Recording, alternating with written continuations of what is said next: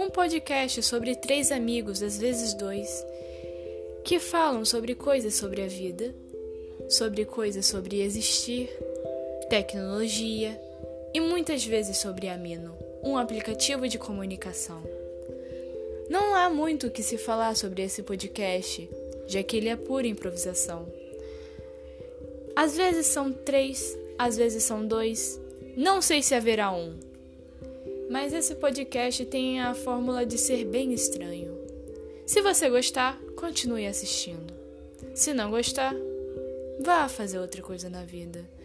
Porque esse podcast não tem a menor finalidade de te informar, apenas de entreter, com pessoas com voz de drogados.